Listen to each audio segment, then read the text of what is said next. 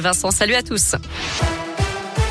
À la une, c'est l'événement. La cérémonie d'ouverture des JO d'hiver à Pékin a eu lieu en début d'après-midi. 88 athlètes français vont tenter de briller. Chez nous, on suivra évidemment avec attention les prestations du Montbrisonnais Guillaume Cizeron en danse sur glace et de la Stéphanoise Tiffany Gauthier en ski alpin. Les premières chances de, de médaille, c'est dès demain avec le relais mixte en biathlon. Ça va durer jusqu'au 20 février avec un objectif de 15 médailles pour l'équipe de France. Un grave accident en fin de matinée en Haute-Loire. Une explosion s'est produite dans un bâtiment agricole à Saint-Privat-du-Dragon, au sud de Brioude. Dans la foulée, il y a eu un éboulement. Le bilan provisoire faisait état d'un blessé en urgence absolue. On ne connaît pas son identité. Il s'agit en tout cas d'un accident du travail. Les spécialistes de la cellule sauvetage des blaiements sont rendus sur place.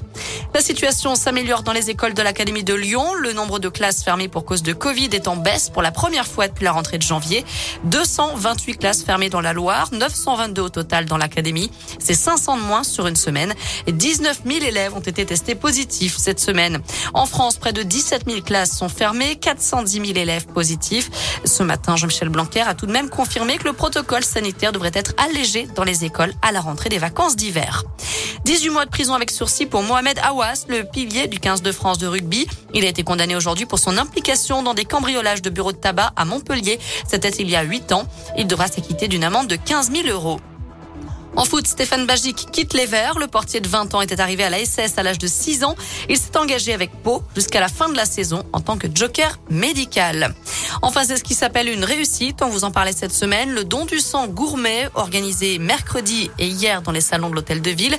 Il a attiré beaucoup de monde puisqu'il y a eu 626 donneurs, dont 140 nouveaux.